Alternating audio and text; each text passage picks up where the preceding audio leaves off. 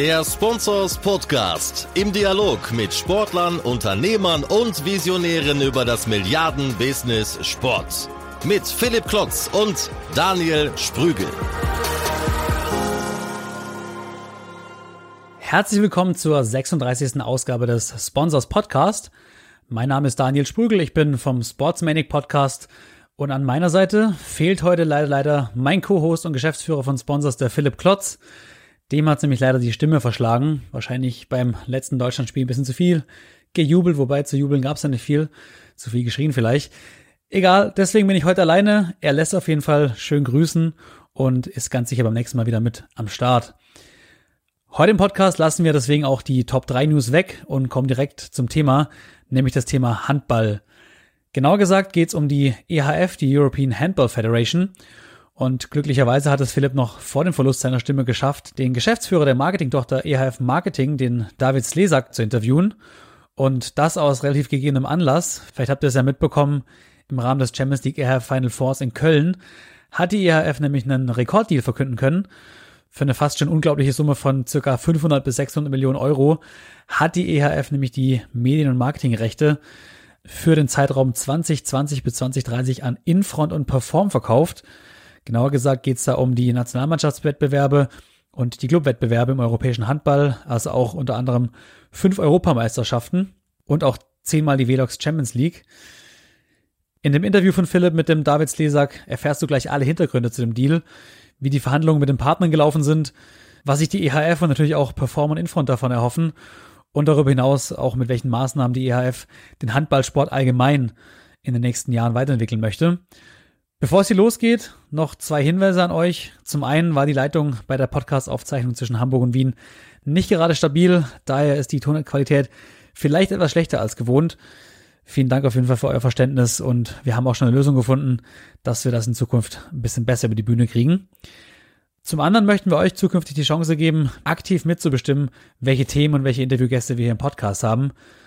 Wir wollen also von dir wissen, welche Fragen brennen dir unter den Nägeln, welche Themen, welche Interviewgäste hättest du gerne mal hier im Podcast gehört?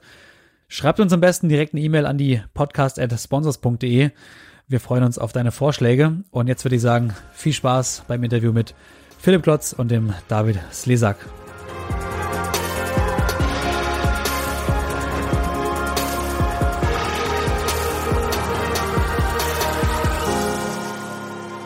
Hallo David und herzlich willkommen zum Sponsors Podcast. Du bist freundlicherweise aus Wien uns zugeschaltet und wir haben ja einen aktuellen Aufhänger.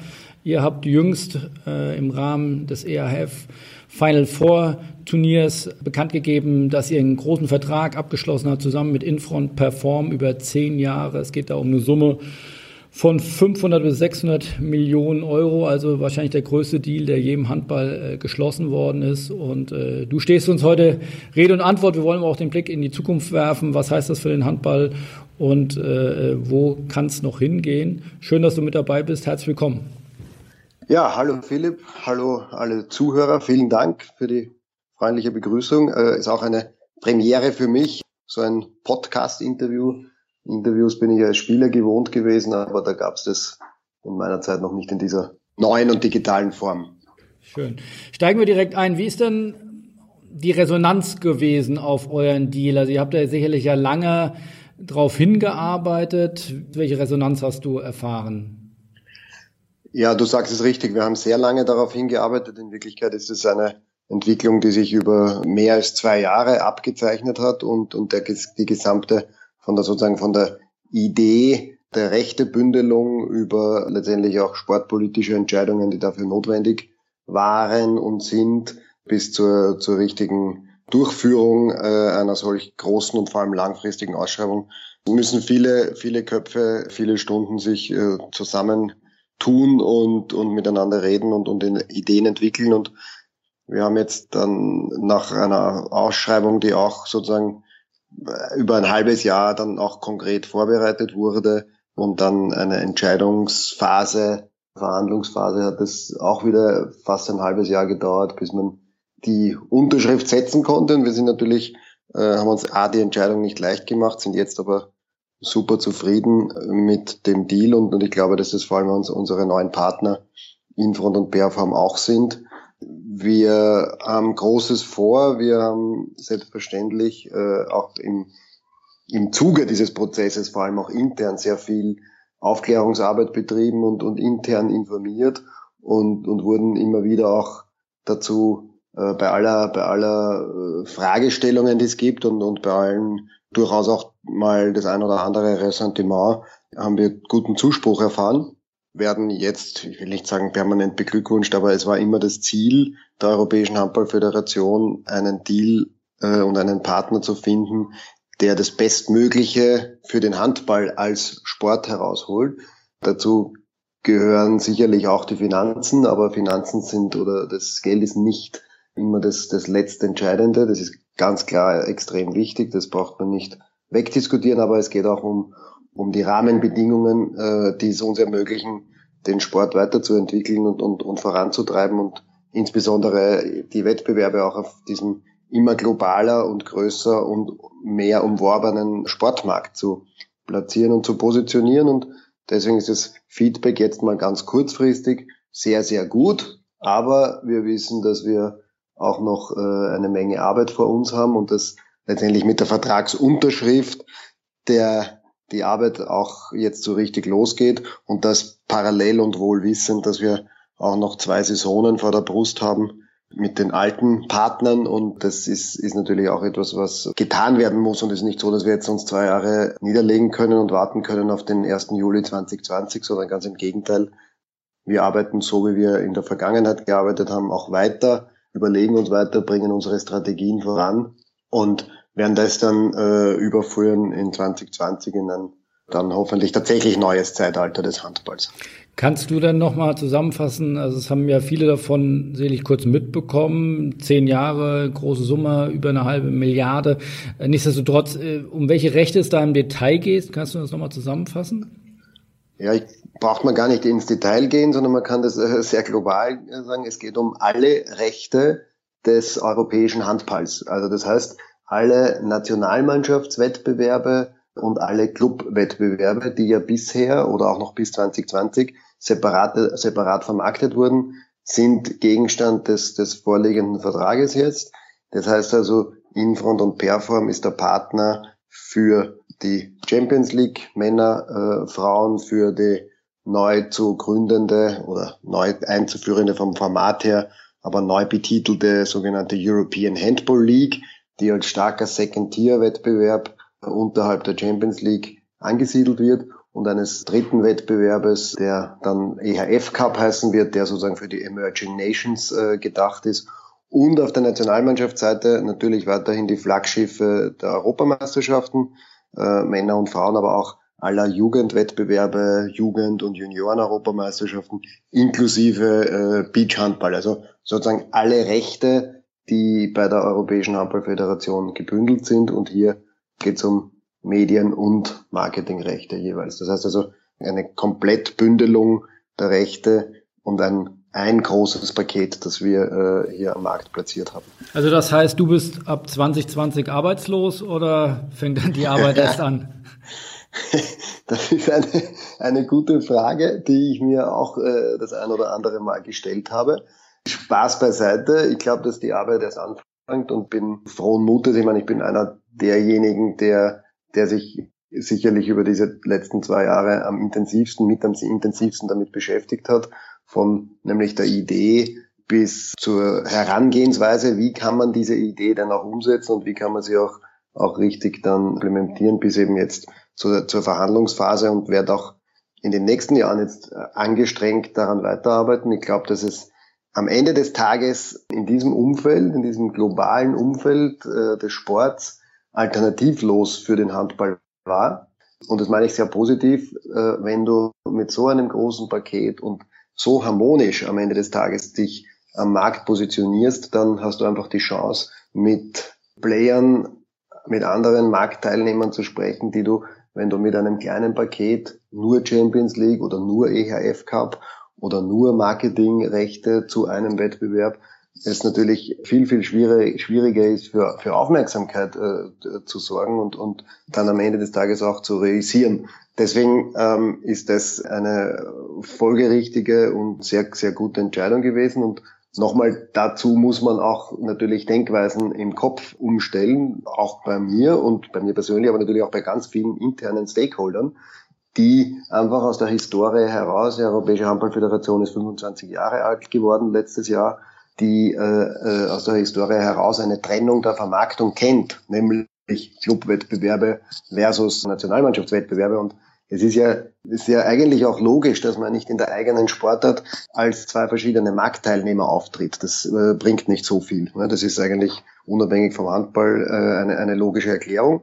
Und zum Thema arbeitslos, ähm, es ist ganz klar, dass die, und das war eines der zentralen Überlegungen auch bei der Auswahl des Partners, dass die Expertise im Handball die Kenntnis unserer Sportart. Ne? Das ist das, was, was in Wien nach wie vor sitzt und, und was, äh, was den Handball auch ausmacht. Wir verstehen Handball. Wir sind aber nicht in der Lage, den Markt, den großen Sportmarkt in jedem Detail zu verstehen. Das können wir gar nicht. Äh, einerseits von der Manpower her können wir das gar nicht schaffen, andererseits aber natürlich auch von der, von der Expertise her. Und da haben wir uns jetzt zwei extrem starke Partner ins Boot geholt. Und wie das so ist, ist ja nicht eine Win-Win, sondern eine Win-Win-Win-Situation wo alle äh, ihre, ihre Stärken einbringen. Und ich glaube, dass es extrem viel zu arbeiten gibt und extrem viele vor allem Möglichkeiten sich öffnen werden, die es dann zu bearbeiten gilt, die's, die wir äh, mit Standalone und Insellösungen, äh, diese, diese Türen hätten sich so nie geöffnet. Und wie gesagt, dieser Deal wird uns, wird uns da viele Optionen öffnen. Und darauf kann man sich, glaube ich, auch, auch, auch sehr freuen und frohen Mutes weiterarbeiten. Wenn du sagst begrenzte Ressourcen, wie viel Mann und Frauen seid ihr bei euch im Team bei der EHF Marketing? Die EHF Marketing ist momentan äh, mit einem Kernteam von 15 Mitarbeitern unterwegs. Gibt natürlich immer wieder das ein oder andere äh, Internship, Praktiker oder auch, auch der ein oder andere Freelancer. Ähm, wir haben vor Ort bei den Spielen einige Freelancer mehr, Marketing-Supervisoren, Media-Supervisoren, die sozusagen die Implementierung der Standards sozusagen auch, auch sicherstellen. Marketingtechnisch gesehen die korrekte Durchführung. Insgesamt sitzen in Wien bei der EHF, inklusive der EHF Marketing, wir sitzen ja im gleichen Haus, äh, auch so 50 bis eigentlich schon annähernd 60 Mitarbeiter die sich dann auch mit vielen anderen Bereichen bewegen. Da geht es nicht so sehr um die Vermarktung, weil die Vermarktung ja bei den Nationalmannschaftsbewerben aktuell bei Infront liegt, sondern eben auch um sehr viel Organisation, äh, methodische Arbeit, Jugendwettbewerbe, allgemeine Weiterentwicklung der Sportart, ähm, auch durchaus wissenschaftliche Arbeit, Innovation, in, innovative Arbeit oder, äh, wenn du willst, Forschung und Entwicklung. Ähm, also da sind sehr, sehr viele Bereiche, die es da aus Wien heraus zu bearbeiten gibt, die direkt mit dem Handball verbunden sind und dies, wenn wir jetzt uns tatsächlich allen Details beschäftigen müssten, die es noch weiter zu berücksichtigen gibt äh, in der Sportwelt, eigentlich schon in der Entertainment-Welt sozusagen, dann würde das aus Wien heraus nicht mehr funktionieren. Gibt es denn einen klaren Fokus, wenn ihr den Blick nach vorne richtet? Ihr schließt im Jahr 2020 einen Zehn-Jahres-Vertrag, also bis 2030. Gibt es eine Vision, wo ihr sagt, da wollen wir 2030 stehen, auch mal wieder losgelöst von den Umsätzen? Das ist nochmal ein separates Thema, aber habt ihr da eine klare Vision, ein klares Ziel, da soll es hingehen?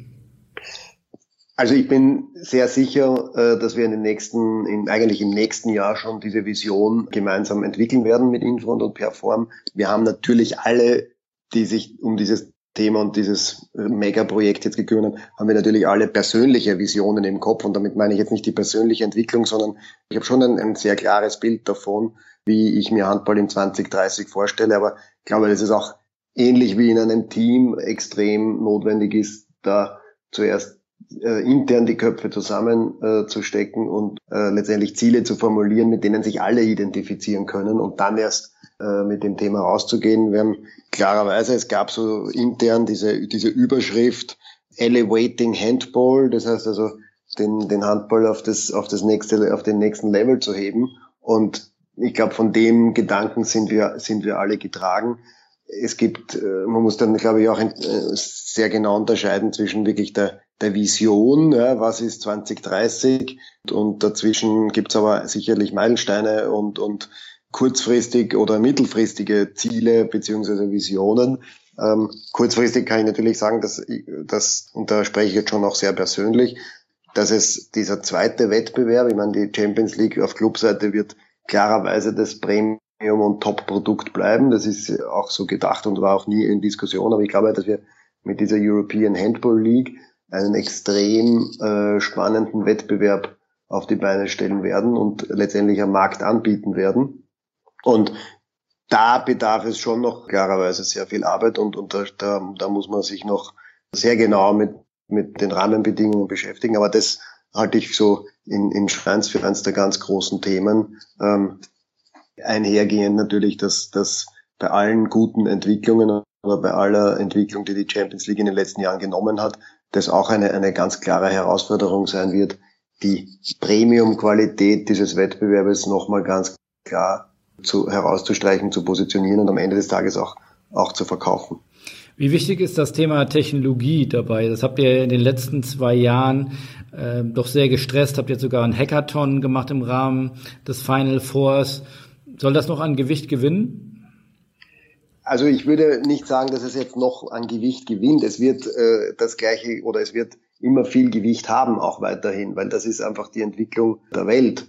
Dieses Thema hat uns äh, jetzt in den letzten eineinhalb Jahren extrem geholfen, ja, sozusagen den Motor anzustarten und vor allem auch, und das ist ja auch eines der ganz wesentlichen Dinge für mich hier, es hat geholfen, intern sensibel zu machen und intern sich des, des Themas anzunehmen, weil eins ist klar, wir können nicht äh, in unserer Handballwelt äh, bleiben und uns abschotten und sagen, was draußen äh, in der ich nenne es immer die, in der, in der großen, weiten Welt passiert, geht uns nichts an, weil wir, wir kommen sowieso im Handball zusammen. Das funktioniert nicht. Und diese Positionierung, dieser Leitgedanke hat uns da extrem viel geholfen. Wir haben das, diese, diese Technologien, neue Technologien schon in den letzten Jahren, auch schon davor sehr intensiv betrieben. Wir haben es vielleicht noch nicht so intensiv kommuniziert, aber ich erinnere nur daran, dass wir, äh, ich glaube in 2012 oder in 2013 bereits den, den Videobeweis beim Final Four eingeführt haben. Das heißt also noch lang, bevor das im Fußball auch wirklich umgesetzt wurde und äh, wir uns mit, mit anderen Technologien auch in 2013 schon die 3D-Produktion war, war damals schon ein Thema. Ist mittlerweile abgehakt und, und am Markt auch kein Thema mehr, aber wir haben uns mit dem Thema immer, immer schon beschäftigt, haben es vielleicht eben nicht so, so hinausposaunt. Ähm, das war jetzt schon ein, ein, ein wichtiges Thema, das wir, hat uns extrem geholfen und hat uns letztendlich auch viel äh, internes Knowledge gebracht. Ja? Und, und wenn Kollegen sich sozusagen gezwungen werden, sich damit zu beschäftigen, dann eignen sie sich natürlich Wissen an, von dem wir, von dem wir jetzt dann auch in Zukunft profitieren werden. Und du hast es angesprochen, dieser Hackathon in Köln war ein, in Wirklichkeit eine, eine kurzfristige Idee, die überraschend und überragend gut angekommen ist. Und das sind so kleine äh, Schritte, wo wir uns dann auch intern extrem darüber freuen und irgendwie auch ein neues Thema und ein neues Steckenpferd für uns eröffnet haben. Wohlwissend, dass es jetzt natürlich große äh, Linien gibt, äh, denen man folgen muss, aber wie gesagt, der Wille zum Erfolg und der Wille zur Innovation, der treibt uns äh, schon immer an. Wenn wir jetzt auch mal nach Europa oder auch natürlich nach, im Besonderen nach Deutschland gucken, dann ist dort oft die Reihenfolge Fußball, Fußball, Fußball und dann kommt vielleicht Handball, Basketball, Eishockey zusammen mit Wintersport. Also da doch ein, ein deutlicher Gap. Hast du Hoffnung, also wenn man nach Amerika guckt, äh, sind das ja oftmals, spricht man immer von vier großen Ligen. Klar ist die NFL da ein Stück weit thront über allen. NBA ist auch sehr stark und äh, Baseball und Eishockey kommen ein bisschen dahinter. Fußball schließt jetzt da auch langsam auf, aber deutlich mehr auf einer Ebene. Hast du Hoffnung, dass in, in Deutschland oder in Europa, dass dort der Handball oder andere Sportarten gegen den Fußball auch aufholen können? Oder woran liegt das, dass da so ein riesen Gap ist? Also ich glaube, Hoffnung ist das falsche Wort, ähm, sondern es, man muss das von der anderen Seite sehen. Es ist nicht unser, es sollte nicht das Ziel des Handballs sein, versuchen, mit dem Fußball zu konkurrieren.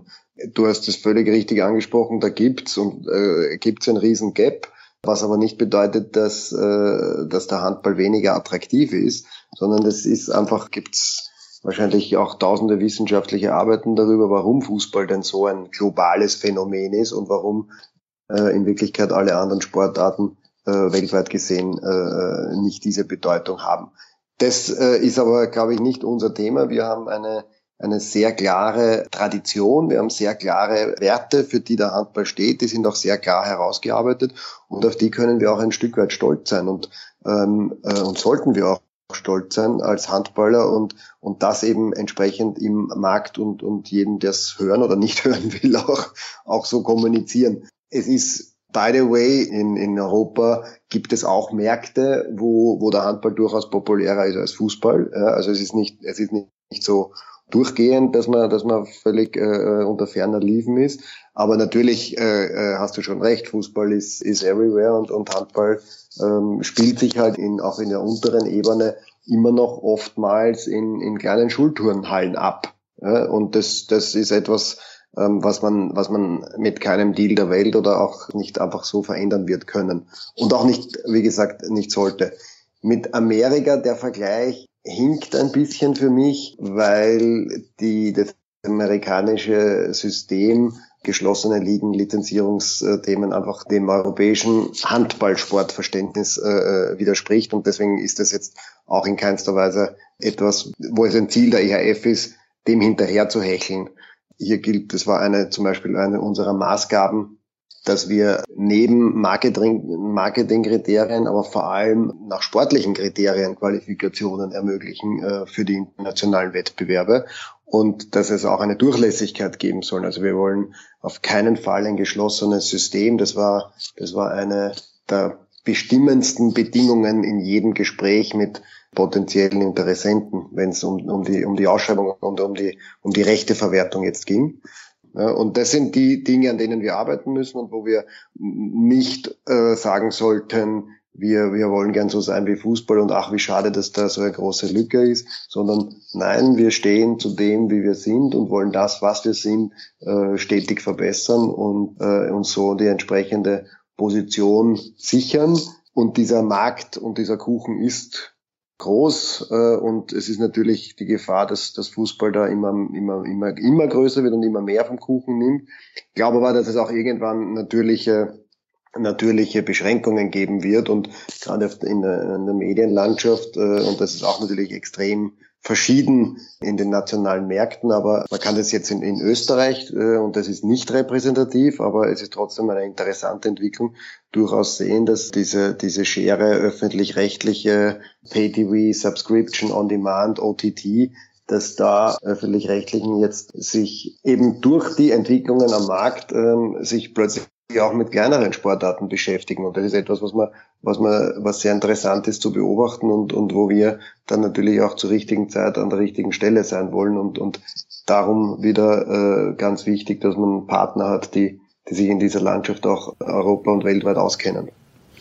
Ihr sagt, wir wollen es bewusst nicht vergleichen mit Fußball. Nichtsdestotrotz hat der Fußball ja offensichtlich auch ein Stück weit als Vorbild gedient, wenn ich sehe, wie er jetzt auch die Gesellschafterstruktur aufbaut, also mit dem Forum Club Handball, der auch 50 Prozent äh, der Anteil an der Vermarktungsgesellschaft dann übernimmt und auch einen Geschäftsführer stellt. Das ist ja ähnlich wie bei der UEFA, bei dem neuen Deal, äh, bei der Champions League Vermarktung. War da wirklich der Fußball die Blaupause für euch? Nein, die Blaupause sicher nicht und, und ähm, es ist keine Kopie des Fußballs, sondern das ist auch eine, eine Entwicklung, die man ja auch in anderen Sportarten äh, äh, sieht und die, die letztendlich auch von uns äh, in der einen oder anderen Form auch, auch vorangetrieben wurde.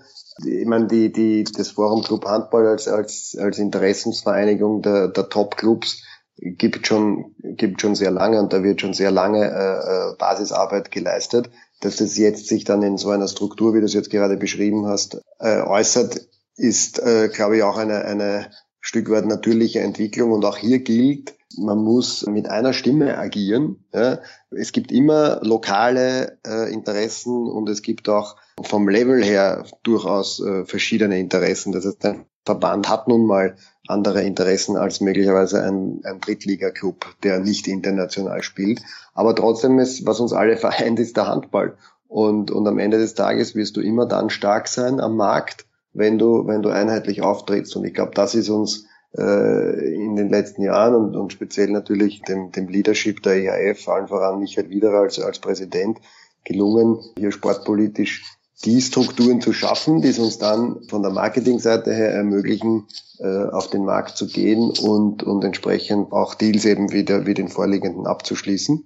Also nochmal, ich glaube, dass es eine, ein Stück weit eine, eine natürliche Entwicklung ist, eine logische Entwicklung, die auch absolut notwendig ist, weil es natürlich nicht hilft, wenn du, wenn wir alleine in Wien arbeiten und irgendwo anders arbeiten Clubs auf ihre Weise, möglicherweise sogar gegen die Interessen, sondern man muss sich zusammensetzen, man muss Ziele definieren, man muss Meinungen austauschen und dann mit einem, mit einer Geschichte äh, äh nach außen gehen. Weil gerade das Thema Einigkeit wurde ja ein bisschen auf, ja, auf die Probe gestellt. In der letzten Saison ähm, gab es ja auch jetzt in der Öffentlichkeit durchaus äh, gegenseitige Kritik und, und auch äh, wirklich Streit mit der HBL um das Thema Spieltage. Ähm, das wurde jetzt auch ein Stück weit befriedet, wenn ich das richtig interpretiere, weil es ja jetzt auch feste Spieltage gibt mit dem neuen Vertrag. Da fällt vielen wahrscheinlich ein Stein vom Herzen, oder? Ja, das hoffen wir.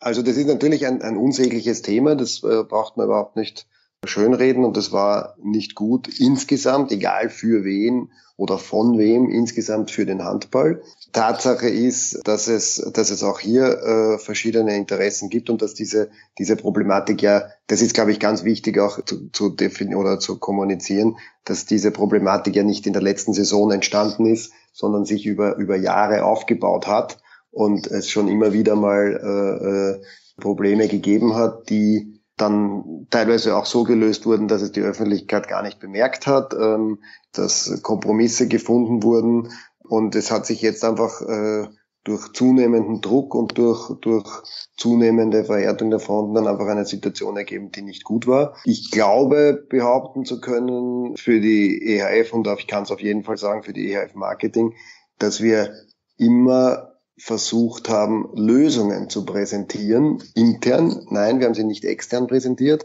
aber wir haben intern immer wieder angeboten, wie man aus diesen Situationen rauskommt. Und muss schon sagen, ein Stück weit, äh, dass, dass da die Gespräche irgendwie nicht fruchtbringend waren.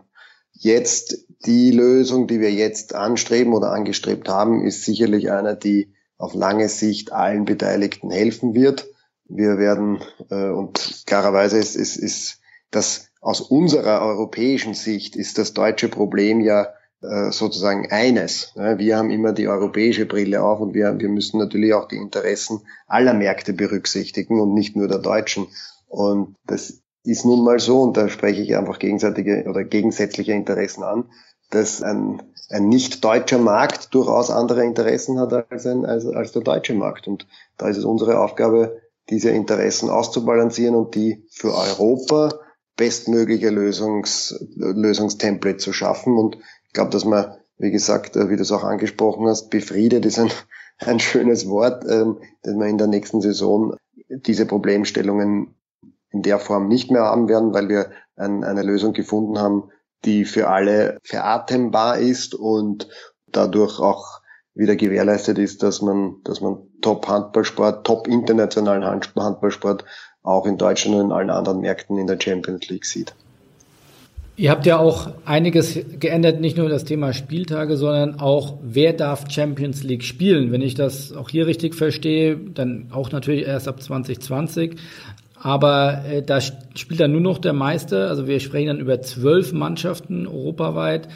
Das heißt, ihr widersteht der Versuchung, dort Wettbewerbe aufzublähen, wie es ja wirklich zur Perfektion, jetzt gerade beim Fußball, bei der Fußball-WM, die gerade vergebene Fußball-Weltmeisterschaft 2026 soll mit 48 äh, Mannschaften gespielt werden.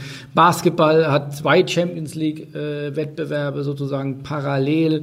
Hier werden eigene Ligen gespielt. Also hier findet eine Aufblähung statt. Dem konntet ihr oder habt scheinbar sehr bewusst widerstanden.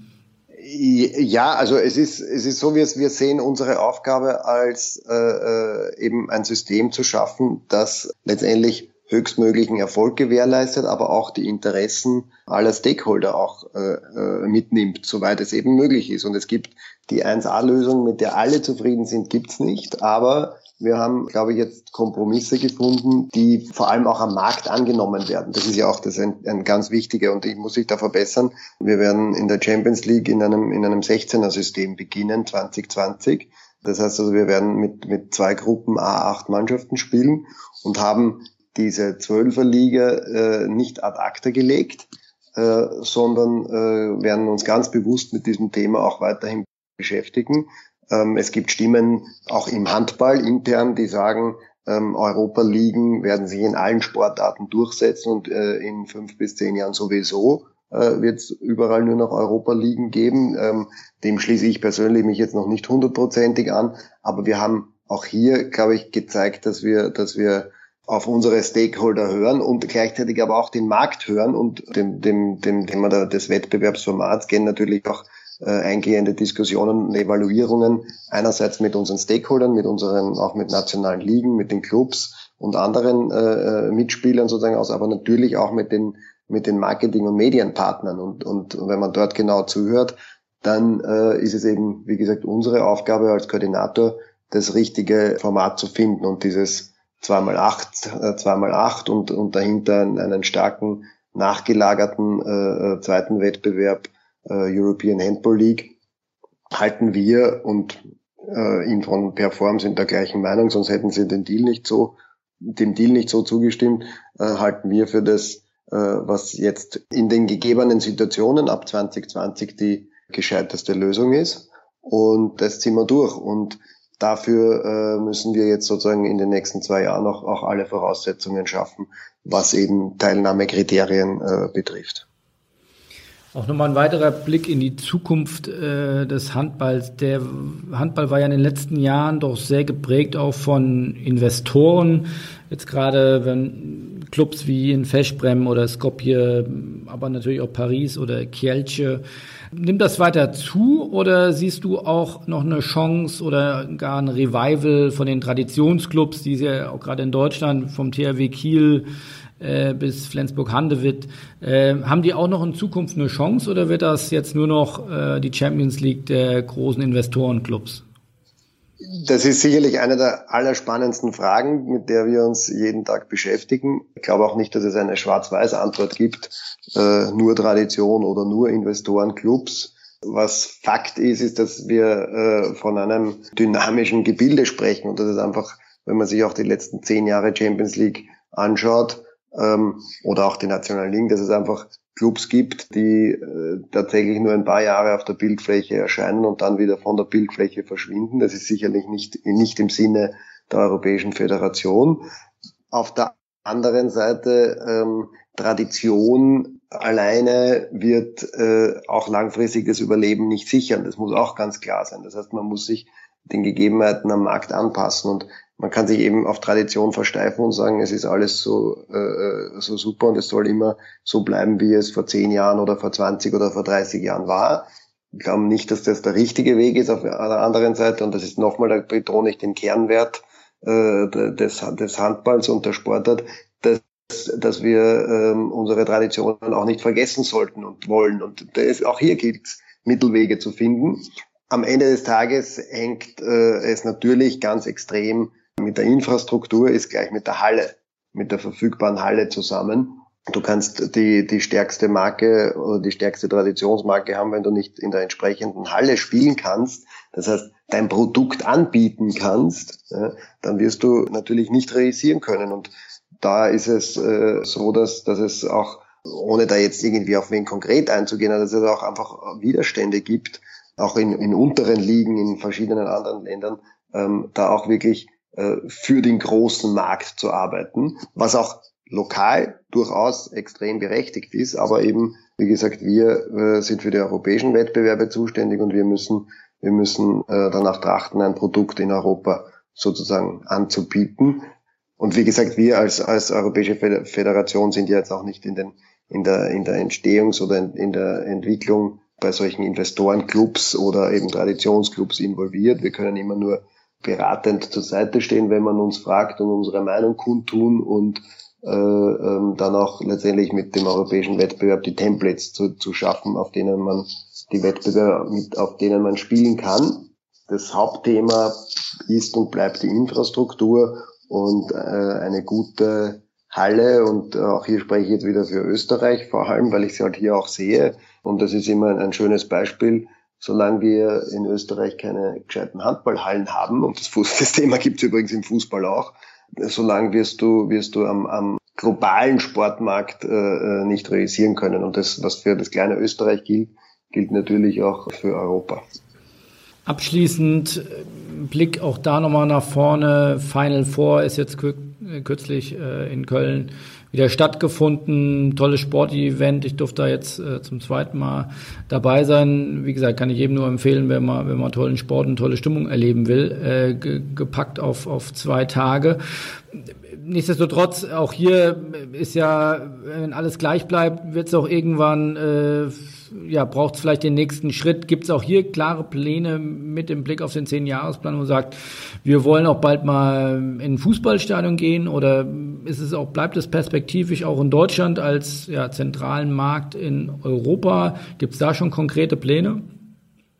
Äh, wir, wir sind, also es ist zentrale Aufgabe der EHF Marketing, wir sind permanent äh, unterwegs und evaluieren und, und überlegen und schauen links und rechts und schauen auch auf andere Sportarten, was die machen und was, was die glauben, dass erfolgreich ist. Ähm, und wir haben uns jetzt äh, speziell mit dem Final Four äh, in Köln seit 2010 äh, und auch dem gingen ja äh, lange Diskussionen voran, bis das etabliert wurde, nämlich intern haben wir etwas geschaffen, was natürlich sowas wie, wie die Visitenkarte des europäischen Handballs ist.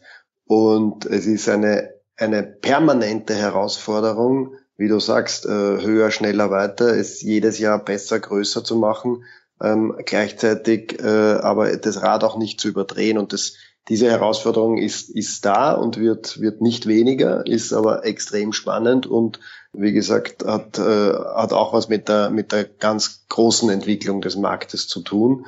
Wir haben seit Jahren eigentlich schon Kontakt auch zu, zu, zu anderen Sportstätten und da schließe ich jetzt Fußballstadien ausdrücklich mit ein. Ähm, aber auch hier ähm, ist Kapazität nicht das letzte und einzige Kriterium, sondern ähm, es gibt einfach auch Dinge, die man, die man am Weg dahin nicht vergessen darf. Und immerhin reden wir von, einem Champions League Finale äh, oder Final Four, das heißt also von den vier wichtigsten Spielen des, des höchsten und wichtigsten Wettbewerbes in unserer Sportart auf Clubseite.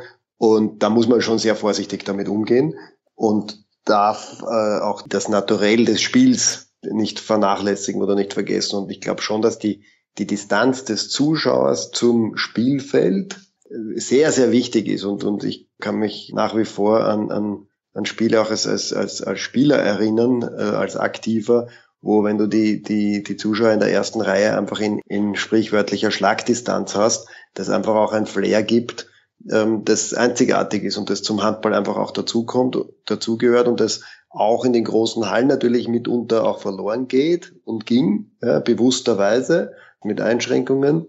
Aber dass es natürlich in einem Fußballstadion nochmal eine, eine, eine Steigerung dessen wäre und da muss man sich schon sehr, sehr genau äh, was dazu überlegen. Fakt ist, wie gesagt, dass wir nächstes Jahr 2019 äh, das zehnte Mal in Köln sein werden mit dem Final Four und das ist jedenfalls so ist die vertragliche Situation auch 2020 das Final Four in Köln geben wird und am Weg dorthin wird es viele und gute Gespräche mit, mit vielen und guten Leuten geben äh, und Institutionen und dann wird man die, die richtige Entscheidung auch ab 2021 treffen.